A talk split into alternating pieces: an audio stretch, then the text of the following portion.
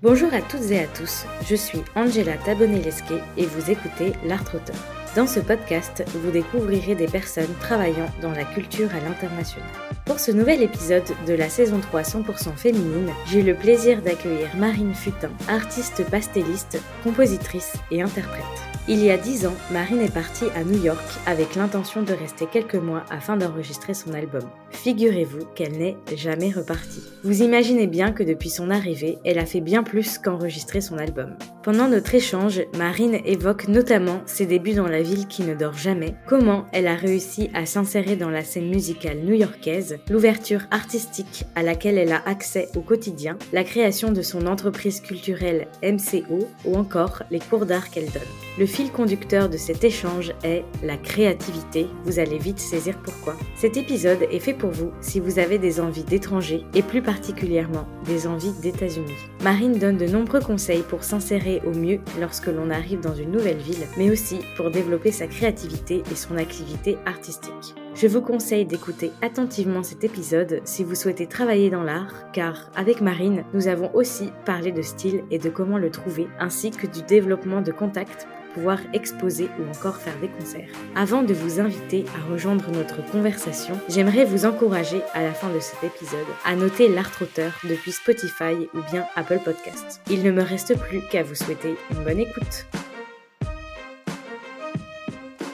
Bonjour Marine. Bonjour Angela. Merci d'être avec nous aujourd'hui et merci à Laurence avec qui j'ai eu le plaisir d'échanger lors du dernier épisode de la saison 2 qui nous a mis en relation. Oui, merci Laurence. Pour commencer l'interview, tu as choisi un titre de ton album Qui danse qui s'appelle Instant. On va tout de suite écouter un extrait et on se retrouve juste après. Un instant de cavale, l'accord parfait nous gagne, je ne saurais que dire. Est-ce du désir? Chaque mot juste et frugal, inconditionnel, égal, sans intention de nuire, j'en oublie de fuir.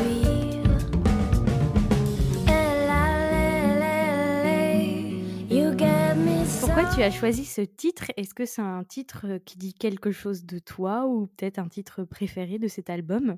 Oui, je crois que c'est mon titre préféré de l'album. Et c'est rigolo parce que c'est une chanson que j'ai écrite juste avant de rentrer en studio. Donc, euh, à peu de choses près, elle, n'aurait pas été sur l'album. Donc, c'est marrant. Et puis, c'est une chanson qui est, qui est, très apaisante pour moi, en fait. Voilà. Qui parle un peu de ces, de ces moments qui font du bien.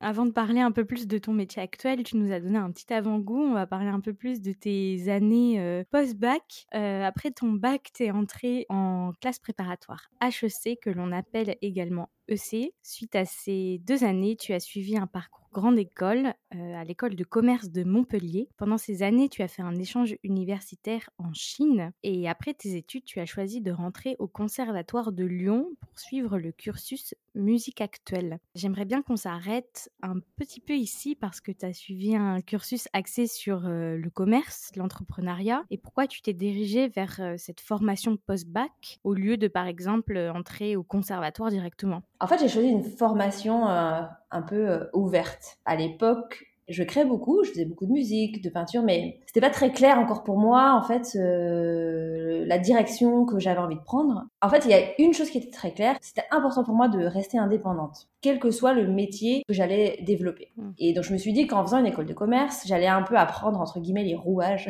tu vois, de l'entrepreneuriat. En fait, c'était vraiment l'idée. C'était de donner les outils nécessaires pour pouvoir, euh... à l'époque, je savais pas vraiment quoi, mais en tout cas, euh, tu vois, pouvoir, en tout cas, mener mes projets à bien. Voilà, c'était vraiment l'idée. Et du coup, en sortant d'école, il y a eu une combinaison d'événements qui ont fait que euh, j'ai été sélectionnée pour les, les rencontres d'Astafor un stage organisé par Francis Cabrel dans le sud-ouest de la France. C'est un regroupement d'artistes, de d'auteurs, de compositeurs et d'interprètes. Et c'est un peu comme un stage de création. Pendant une semaine, on crée des chansons que l'on joue ensuite euh, dans un spectacle. C'est vraiment la première fois de ma vie, en fait, où je me retrouvais dans ce genre d'environnement. Où on se levait le matin, euh, on faisait de la musique, quoi. Donc c'était très nouveau, ça. Parce que moi, j'ai toujours fait ça pour moi dans ma chambre. Enfin, c'était vraiment pour moi la création, ça a toujours été un, ça me fait du bien. Voilà, j'avais quand j'ai des choses à dire, quand j'ai envie d'exprimer des émotions. Pour moi, c'est un outil de un peu de bien-être en fait. Et donc me retrouver dans ce contexte-là, c'était waouh, je me rappelle encore la sensation de me dire mais c'est incroyable de faire ça du matin au soir. Ça existe. Et donc en sortant de ce, de ce stage, je me suis dit mais c'est ok, c'est pas possible, je je peux pas juste là choper un job dans une boîte, euh, faire de la pub, euh, enfin tu vois ça me paraissait euh, impossible en fait. Et donc je me suis dit bon voilà, si je vais faire de la musique, tu vois, c'est quoi, quelles pourraient être les options? Et donc, je me dis, bon, allez, je prends une année. Je me suis inscrite, euh, j'ai passé un petit, euh, petit entretien pour le, euh, la classe musique actuelle du Conservatoire de Lyon. Et donc, j'ai été prise, j'ai été sélectionnée. Et donc, voilà, la grande aventure a commencé. Parfois, ça peut être inquiétant, justement, aussi jeune, de se dire, bah en fait, moi, je veux être indépendante. Et toi, non, c'était c'était vraiment évident, même si tu savais pas sous quelle forme tu voulais l'être, tu savais que tu voulais l'être, quoi. Ouais, bah, en fait, pour moi, c'est complètement lié à, euh, à, la, à la création. C'est-à-dire que si je me sens pas libre, je peux pas créer, en fait. Tu vois, c'est vraiment euh, l'idée même d'avoir une structure ou tu vois une équipe ou des gens qui te un peu qui dirigent en fait ton flow, c'est pas possible. Ça, juste pour moi, ça fonctionne pas du tout. Et ça, ça, ça a toujours été très clair. C'est-à-dire que toi, je préfère avoir euh, même tu vois un job on the side et qui me permettent de, tu vois, de vivre, etc. et de, et d'avoir, du coup, cette liberté créative, en fait, à côté. C'est vraiment, pour moi, c'est très, très clair. C'est, c'est un élément essentiel dans, euh, dans mon expression. D'accord. Et mmh, tu disais que c'était pas clair ce que tu voulais faire. Est-ce que tu penses que c'était pas clair? Parce que tu voyais pas trop encore en fait ça se dessinait pas clairement ce que tu voulais faire, genre de la musique, du dessin et tout, ou parce que en fait c'était pas clair parce que tu savais pas comment le faire dans ta vie professionnelle en fait? Ouais, alors c'est, je pense que c'est peut-être la deuxième option. En fait, si on remet dans le contexte, que toi c'était il y a peut-être 15 ans maintenant, et en fait, à l'époque, entre guillemets, j'ai l'impression que c'est une vieille qui parle. À l'époque, tu sais. Ouais, c'est ça. Mais en tout cas, moi, dans mon environnement, j'avais pas du tout de modèle. Enfin, je trouve que c'est très différent aujourd'hui, tu vois, avec euh... aujourd'hui, tu vois, on dit ah moi je, je suis céramiste. Enfin, tu vois, il y a un côté un peu plus euh, ah oui, ok, tu vois. Tu vois ce que je veux dire? Enfin, alors qu'à l'époque, c'était un peu genre oh, ça choquait presque, c'était très bizarre. Euh, et moi, je me rappelle quand j'avais dit à mes potes, tu vois, qui étaient en école, oh bah je là je prends une année pour faire la musique, genre en mode mais qu'est-ce que tu fais, ma pauvre quoi? T'es pas bien, hein, genre euh, tu vois, il y avait vraiment. On a retrouvé à fumer des joints sous le pont, là, ça va pas la tête. exactement ça, c'était un peu, c'était, tu vois, mais c'est pas un métier, mais enfin tu vois, il y avait, c'était un peu, ouais, c'était un peu flou en fait. Euh, ça veut dire quoi être un artiste, tu vois? Enfin, ouais, c'est marrant. En tout cas, dans mon environnement, c'est vrai que j'avais pas beaucoup de gens autour de moi auxquels je pouvais vraiment euh, me référencer. Donc, il y avait ça, tu vois, où du coup, j'étais, je me disais un peu comment je vais articuler. En fait, il faut, faut du temps pour créer et pour euh, comprendre c'est quoi la direction en fait qu'on a envie de, prendre en fait aussi. Après, maintenant, tu vois, avec l'expérience, j'ai compris que ça fait partie du processus. Et aujourd'hui, tu vois, euh, l'inconnu, pour moi, elle est, elle est même bienvenue. Ça veut dire que tu es juste en train, tu vois, de d'essayer des choses. Donc aujourd'hui, c'est marrant, je l'accueille plus comme euh, ah cool, tu vois, ça fait partie. J'en suis à cette phase-là du processus, trop bien. Mais tu vois, tu parles de d'époque, mais en fait, moi, j'ai vraiment l'impression que ça dépend même plus que de l'époque, de l'environnement, parce que tu vois, l'idée du podcast, elle vient aussi de là. C'est de, bah, en fait, moi, quand je suis sortie de bac, alors que mes parents, ils étaient au contraire hyper open à, bah, en fait, vas-y, tu fais de la musique, mais go. Et moi, j'étais là, mais non, mais ça va pas, euh, je vais jamais trouver de travail, euh, tu vois? Et du coup, je pense que ça dépend aussi de l'environnement dans lequel tu es. Et... Mmh. Complètement, mais parce que tu vois, moi aussi, pour le coup, ma famille était très supportive. Et c'est, je pense, grâce à ça d'ailleurs que j'y suis allée, en fait, au final. Parce qu'ils m'ont vachement poussé. Ah, bah écoute ce que tu as envie de faire, tu vois? Et ça, c'est une chance extraordinaire, clairement. Bah oui, totalement. C'est vrai que ça arrive pas à tout le monde. Et après, peut-être le fait d'avoir des retours d'expérience, tout ça, ça peut être rassurant aussi pour les parents de se dire bon, bah, en fait, vous voyez, il y a des gens qui s'en sortent. Et mmh, le conservatoire, toi, ça a été compliqué à y rentrer dans, dans, ce, dans ce cursus musique actuel? Parce que je sais que, après, je sais pas si c'est pour toutes les classes, mais parfois pour certaines classes, passer un certain âge, même si tu es encore jeune, que tu es enfant, c'est galère pour rentrer. Alors non, parce qu'en fait, c'était un cursus un peu particulier, vraiment fait pour les auteurs, compositeurs, interprètes.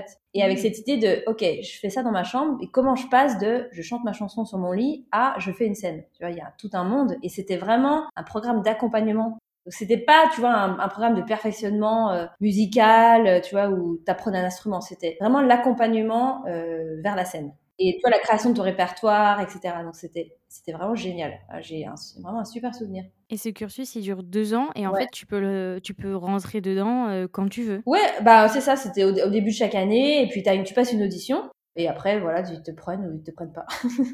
et c'est une audition, genre tu joues, tu montres une compo. Ouais, tu euh, joues tes compos. Et après, le genre de cours que tu as, euh, qu'est-ce que, enfin, est-ce que c'est pour, enfin, trouver ton style ou trouver ta voix? Ouais, exactement. C'est, euh, bah c'est, tu vois, apprendre, c'est quoi? Ça veut dire quoi chanter sur scène? Donc c'est apprendre à jouer, tu vois, à chanter dans un micro. Enfin, c'est des trucs bêtes, mais en fait, quand t'as jamais fait au début, bah ouais, bien sûr.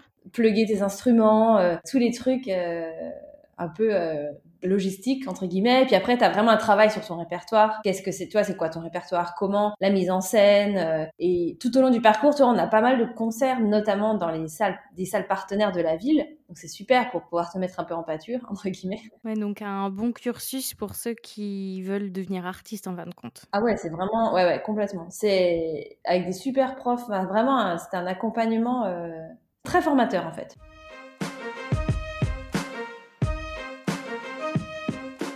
Tu parles de, ce- de cette création qui apparemment, enfin, j'ai l'impression, a toujours été là. Comment Mhm. elle est arrivée? Je sais que c'est la musique qui est d'abord arrivée dans ta vie. Ouais, alors j'ai fait, je fais de la musique depuis vraiment toute petite. J'ai fait du piano classique pendant genre peut-être 10 ans. Après, euh, j'ai fait un peu de piano euh, jazz. Et c'est là en fait où euh, j'ai commencé à écrire, à écrire des chansons. J'ai toujours écrit, tu vois aussi par exemple beaucoup des poèmes, etc. Et là j'ai un peu combiné les deux. En parallèle, tu vois, vers peut-être 14-15 ans, je sais plus. Il me c'était par là, j'ai commencé le pastel. Donc tout, c'est un peu fait en parallèle en fait. Et surtout, en tout cas pour moi, c'est très cyclique. Il y a des moments où je suis plus J'écris beaucoup de chansons, il y a d'autres moments où je, crée, tu vois, beaucoup plus de tableaux, d'autres moments où je fais plus de céramique, enfin c'est assez, euh, c'est cyclique.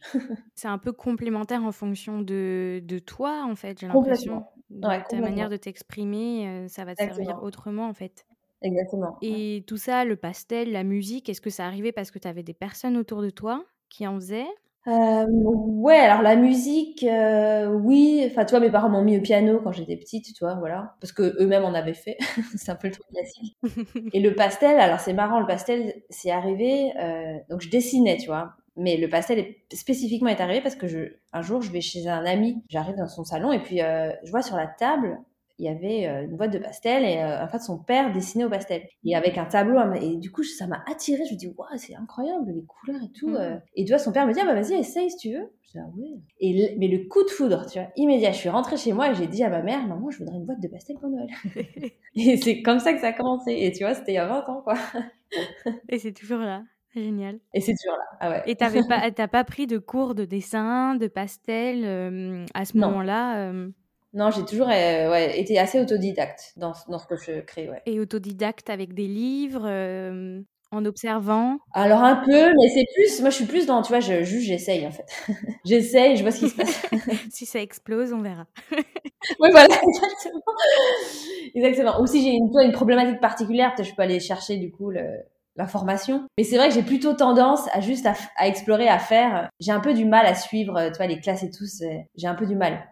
Tu dis, euh, quand j'arrive pas, je vais chercher l'info. Ouais. Est-ce que tu aurais peut-être un bouquin que tu as trouvé hyper bien à conseiller justement sur euh, tes techniques de dessin ou des moments où ça bloque ou tu vas avoir une chaîne YouTube, je sais pas. euh.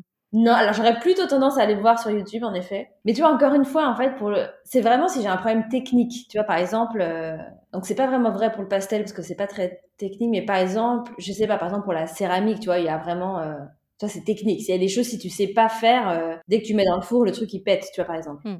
Euh, donc tu vois voilà, ce genre de choses mais mais pour le reste, moi je suis assez dans suis vraiment l'intuition que tu as et vois où ça t'emmène, tu vois. euh. donc c'est pas du tout euh, beaux-arts, euh, entre guillemets, tu vois, c'est pas du tout l'éducation des beaux-arts qu'on peut te donner où c'est très... euh, cadré. euh.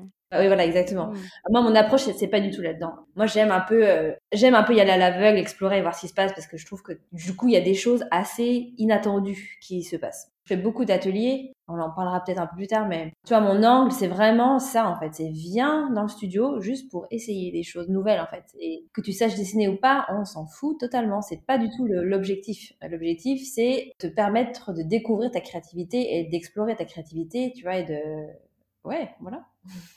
Eh ben, on va en parler justement euh, maintenant de cette, euh, de cette créativité, de cette exploration. Peu de temps après ton cursus au conservatoire, tu pars à New York pour écrire ton premier album, Qui danse. Tu n'es en fait jamais reparti puisque tu habites toujours là-bas. Et tu es aujourd'hui artiste pastelliste, compositrice et interprète. Je doute que ce soit fréquent de traverser l'Atlantique pour écrire un album. Pourquoi tu l'as fait? Euh, alors, je suis venue à New York parce que j'étais intriguée de la scène euh, jazz, en fait. Alors, j'avais un peu cet album en tête, je me disais, il faut que je fasse mon album, et j'ai toujours été fascinée par les rythmes jazz. Et en fait, en France, je trouvais pas euh, les musiciens avec qui travailler. Ça matchait pas, en fait. Je me dis, il faut que j'aille voir Je sais vraiment pas pourquoi New York, parce que c'est connu, tu vois, pour être un peu euh, le berceau quoi du, du, jazz. Donc je me suis dit, je vais aller voir ce qui se passe là-bas. Je connais pas du tout. Bon, mais vraiment c'était pour voir. Et j'ai mais j'ai halluciné de ce que j'ai vu ici. Et vraiment, je suis arrivée et oh, c'est un peu comme si d'un coup, genre, j'avais découvert la ville de mes rêves. Mais alors que c'était vraiment pas attendu, tu vois, ça m'a surprise en fait. Cet engouement, tu vois, ici, enfin, il y a, y a une énergie créative hyper stimulante. C'est assez hallucinant. Genre, je trouve que c'est assez, c'est unique. Tu vois, j'ai jamais vu ça nulle part ailleurs en fait. Euh, tous les musiciens que j'ai rencontrés, il y a de la musique partout, tout le temps. Enfin, c'était mais incroyable. J'allais, j'ai passé trois mois mais sans dormir tellement.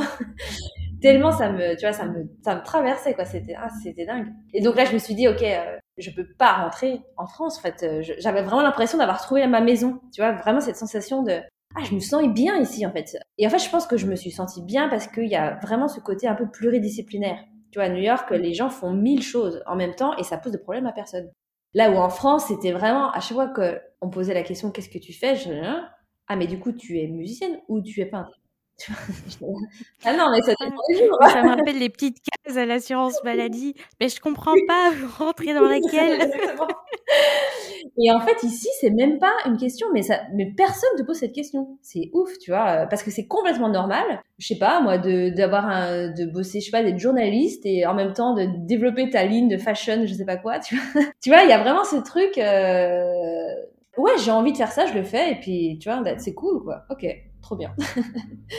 et en fait, du coup, je trouve qu'il y a une liberté extraordinaire, tu vois, de créer. Alors après, c'est une ville euh, difficile parce que c'est New York, tu vois, c'est intense, c'est ça pardonne pas, enfin c'est une ville qui est rough, tu vois. Mais je trouve que si tu as un objectif en tête et que toi et que tu as genre vraiment les l'audace en fait d'y aller et d'aller chercher ce que tu veux, oh, mais il se passe des choses extraordinaires. Et d'ailleurs, en chose extraordinaire, avec cet album, tu as tourné dans plusieurs pays comme l'Inde, le Vietnam, le Canada, les États-Unis, la France, et ça m'a fait penser à quelque chose parce que je vois pas mal de musiciens en France qui chantent en anglais pour euh, s'exporter entre guillemets, alors que toi, tu chantes en français et pourtant tu as réussi à t'exporter quand même. Et comment tu l'expliques ça? Encore une fois, tu vois, c'est une, une, vision très différente de la musique, en fait, entre la France et en vrai le reste du monde. Tu vois, aux États-Unis, les gens, ils s'en foutent complètement de la langue dans laquelle tu chantes. Ce qui est important, c'est la musicalité de ce que tu proposes. Donc, que ce soit en français, en anglais, euh, en indien, en espagnol, tu vois, en fait, tout le monde s'en fiche. Euh, en France, il y a un côté, je trouve, plus élitiste, tu vois, c'est le texte, c'est presque, c'est enfermant. Et moi, je trouve ça dommage parce que pour le coup, j'adore le français, je trouve que c'est une langue vraiment magnifique, j'adore écrire en français. Euh, c'est beaucoup plus naturel pour moi que d'écrire en anglais. Et donc, je me suis pas du tout posé la question. Tu vois, vraiment, j'écris en français, bah, c'est comme ça. Et ensuite, je trouve que c'est la musique, en fait, euh, l'arrangement que tu proposes qui, un peu en robe, tu vois, et qui va, du coup, c'est cette musicalité qui va emmener les gens et qui va, en fait, euh, les emmener dans leurs propres émotions.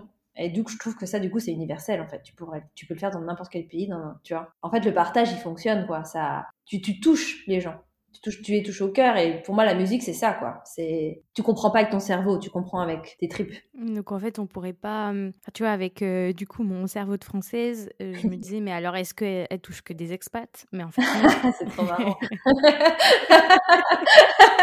Attends mais je fais même chanter les américains en français c'est génialissime. C'est extraordinaire ce que tu peux faire. Et tu parlais d'audace tout à l'heure. Est-ce que tu penses que c'est ça qui a fait que, selon toi, bah, ça a fonctionné? Parce que tu vois, tu dis, euh, ça a l'air hyper simple comment t'en parles. Oui, alors j'ai envie d'écrire un album à New York, et ben je déménage, et puis ça marche, et puis euh, donc je reste, et puis j'y fais, ma... fais ma vie, et puis voilà.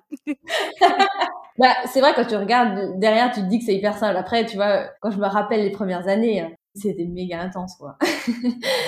C'était euh, c'était ouais c'était les débuts à qui ont été intense c'est vraiment le mot tu vois c'est que déjà c'est une ville tu vois c'est très cher donc faut faut trouver un peu comment survivre au début. Ensuite faut y en fait c'est ça faut y, faut y aller quoi. Tu vois tu vas vraiment faut y aller. Donc c'est jouer tout le temps enfin jouer euh, quasiment euh, pas tous les soirs mais presque enfin tu vois euh, dans des conditions ça dépend enfin tu vois tu joues dans toutes sortes de conditions mais c'est hyper formateur en fait. Ça m'a tellement appris c'est c'est vraiment génial enfin je trouve tu vois plutôt que de j'ai adoré en fait ce chemin, tu vois, de, de, de vraiment de passer par tout type d'endroits, jouer avec tout type de musiciens. Et en effet, oui, clairement, faut, faut, oui, faut avoir de l'audace. Et faut pas. Euh...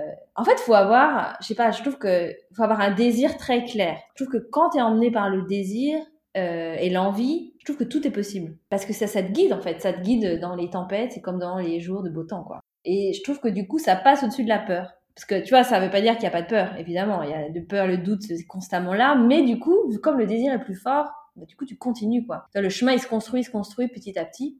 Tu parles de survie, là. S'il y a quelqu'un qui déménage là, à New York, c'est quoi le premier truc que tu lui dis pour survivre? Donc, j'ai compris euh, jouer tous les soirs. Est-ce qu'il y a d'autres trucs? Alors là, je pense que la survie, c'est très personnel. Hein. Ça dépend vachement de chaque personne, tu vois. Euh. Ce qui était important pour moi, c'est d'avoir, c'était d'avoir des amis, tu vois, un réseau de soutien, en fait, fort, en fait. Ouais. Je pense que ça, c'est, euh, c'était clé. Notamment dans les moments un peu où ça tangue. Et ce réseau, du coup, tu t'es appuyé où? Parce que pareil, tu dis que tu joues avec différents musiciens, ça implique un réseau aussi. Comment tu les as rencontrés, toutes ces personnes-là? Bah, c'est pareil, il faut y aller, c'est-à-dire qu'il faut aller voir les concerts. Euh, à la fin des concerts, euh, les gens que tu trouves, tu vois, que t'aimes bien, je sais pas, t'aimes bien la vibe, tu vas leur parler, tu vois un coup. Ah bah tiens, je fais un concert machin, ça te dirait pas de jouer? Ah bah ouais, carrément. C'est vraiment ça en fait. C'est petit pas après petit pas quoi. tu as créé ton entreprise MCO ton mmh entreprise d'artistic production. Est-ce que tu dirais que c'est ton parcours universitaire, enfin ton parcours post-bac, accès commerce qui t'a aidé là-dedans? Oui, complètement. Oui. Et plus largement dans tes missions quotidiennes, qu'est-ce que ces compétences t'apportent? Oui, donc clairement, c'est ce qui m'a. L'école de commerce a, a, vachement structuré, tu vois, ce côté un peu business, entre guillemets. Euh, notamment au début, parce que c'était au tout début, ça m'aidait bien, parce que toi, je faisais des missions un peu de freelance, euh, je faisais de la com, etc. Enfin, plein de choses différentes. En parallèle, du coup, développer mes projets. Puis, tu vois, petit à petit, le sandwich, il, il change, quoi. La taille de, des projets prend plus de place, etc. Donc, c'était cool. Et puis, ouais, le, la, la structure, en tout cas, encore une fois, c'est personnel, mais moi, ça me, ça me rassure aussi. Notamment quand tu crées, tu vois, où tout est un peu flou et qu'il n'y a pas vraiment de, de timing. Tu vois, il n'y a pas vraiment de ah bah tiens, dans un mois, euh, je sais que tu vois, je vais faire ça et que. Mm. Enfin, tu vois, il y a un côté un peu euh, inconstant en fait, qui est, fait que tu vois, c'est toute la beauté de la création. Et donc du coup, c'est un peu comment te rassurer soi-même aussi. Et du coup, cette structure, enfin cette entreprise, elle est basée euh, aux États-Unis juridiquement?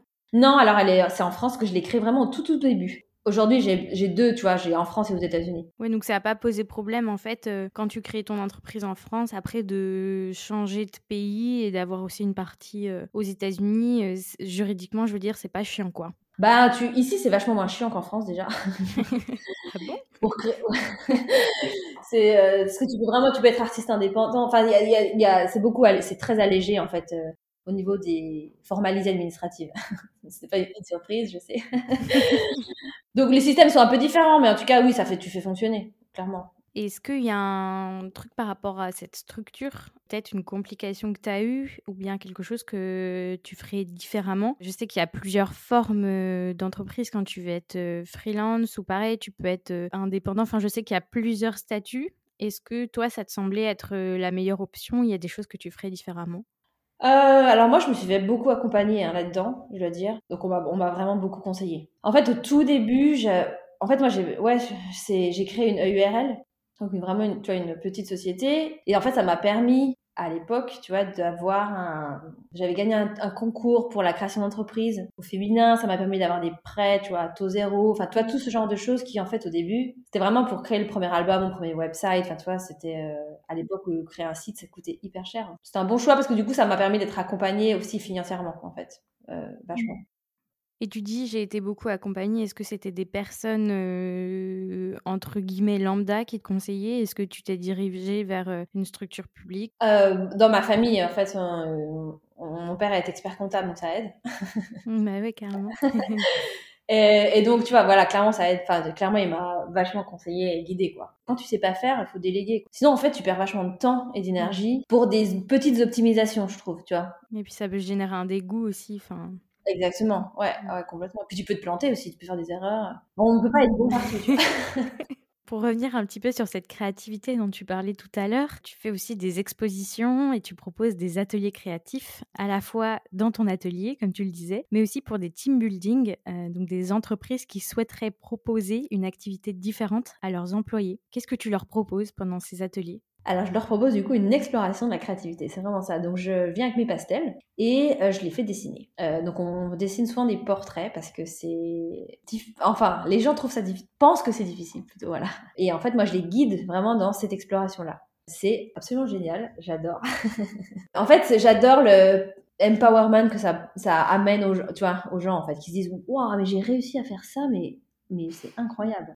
Et alors, ce qui est intéressant quand c'est un team building, c'est que du coup, tu fais travailler toute l'équipe.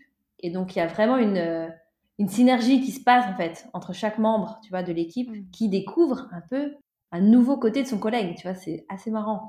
Et, donc, ça ouvre un peu des canaux de communication qui sont nouveaux, en fait. Ouais, c'est vraiment génial. Plus, tu vois, c'est deux heures de relaxation totale. On sort de là, on est zen.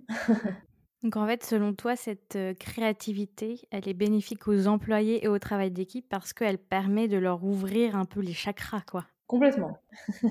et pour les expositions, comment ça se passe? Parce que j'ai vu que tes œuvres avaient été sélectionnées, par exemple, pour le Salon des artistes français à Paris ou encore The Pastel Society à Londres en 2020. Est-ce que tu dois postuler systématiquement, montrer ton travail? Comment ça fonctionne?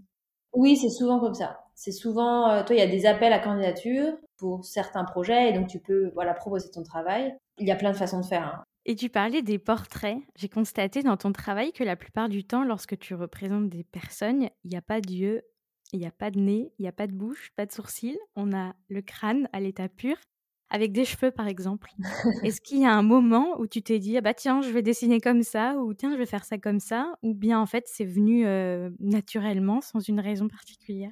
Alors en fait j'ai fait énormément de portraits pendant tu vois peut-être mes 10 ans je sais pas vraiment beaucoup beaucoup mes, tout premiers tableaux. Et je pense que oui j'ai voulu je pense prendre le contre-pied un peu de ça. Et après j'ai fait une série les femmes tu vois où c'était très simplifié dans, le, dans le, les caractéristiques du visage. Et maintenant, aujourd'hui, je fais même plus de visage, c'est marrant. Au moment, en tout cas, tu vois, euh, je pense qu'au fond, c'est parce que j'ai envie de donner un peu une universalité aux femmes que je dessine. De pouvoir se dire, ah tiens, c'est moi, tu vois, peut-être que c'est moi sur ce tableau.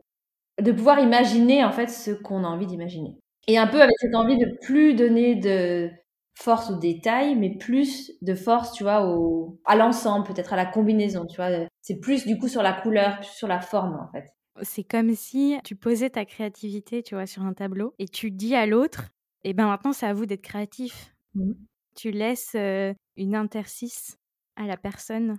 Ouais, tout à fait. Ben, tu vois, pour moi, c'est un peu le, le propos de l'art, c'est ça en fait. C'est, c'est que chacun peut, enfin, je trouve que chacun peut se l'approprier de la façon dont il a envie. Et c'est tout le pouvoir, je trouve, tu vois, de. Enfin, le pouvoir, je sais pas si c'est le bon mot, mais tout la, toute la beauté de la création, en fait. C'est que du coup, tu permets à quelqu'un qui ne sait pas forcément créer de pouvoir, je trouve, tu vois, ressentir des émotions ou en tout cas euh, aller chercher, tu vois, ces émotions à lui, tu vois, via une couleur, via une forme, etc. Et via se, connecter à ces émotions, en fait. Voilà. Et ça, je trouve que c'est euh, extraordinaire. Et pour moi, tu vois, c'est ça mon travail, entre guillemets. C'est du coup proposer, en fait, des. Proposer. Proposer, en fait, c'est ça. Et après, chacun vient et fait un peu ce qu'il veut avec euh, ce qu'il voit, quoi. Tu vois, c'est un peu ça l'idée. Mm. On arrive déjà à la fin de ce moment passé ensemble. Pour terminer, si tu devais donner un conseil à ton toi qui s'apprête à entrer en classe préparatoire HEC, qu'est-ce que tu lui dirais? Si tu savais ce qui arrive devant Euh, c'est ça qui est génial, c'est que tu vois, quand je suis rentrée en classe prépa, mais jamais de ma vie, j'aurais imaginé ce parcours. Donc, je lui dirais, euh, reste ouverte et vraiment suis les trains qui passent devant toi, en fait. Monte dans les trains qui passent devant toi. Voilà. Pour moi, c'est un peu ça la, la vision de la vie. C'est avoir un cap, j'ai un cap, mais euh, tu vois, c'est, c'est laisse euh, un peu la vie t'emmener là où elle a envie de t'emmener, quoi. C'est un peu ça. Mm. Merci beaucoup d'avoir été avec nous aujourd'hui, Marine. Merci beaucoup, Angela. Merci d'avoir écouté cet échange en compagnie de Marine en entier. J'espère qu'il vous a plu et que vous avez pu y trouver des réponses à vos interrogations. Si c'est le cas, n'hésitez pas à me le dire en commentaire sur Instagram ou encore à laisser une note à l'art sur Spotify ou Apple Podcast afin de le soutenir. N'oubliez pas non plus de vous abonner à ma newsletter sur Ocha ou sur la plateforme sur laquelle vous êtes en train d'écouter afin d'être informé de la sortie des prochains épisodes. Rendez-vous dans deux semaines pour un nouvel épisode. En attendant, prenez soin de vous.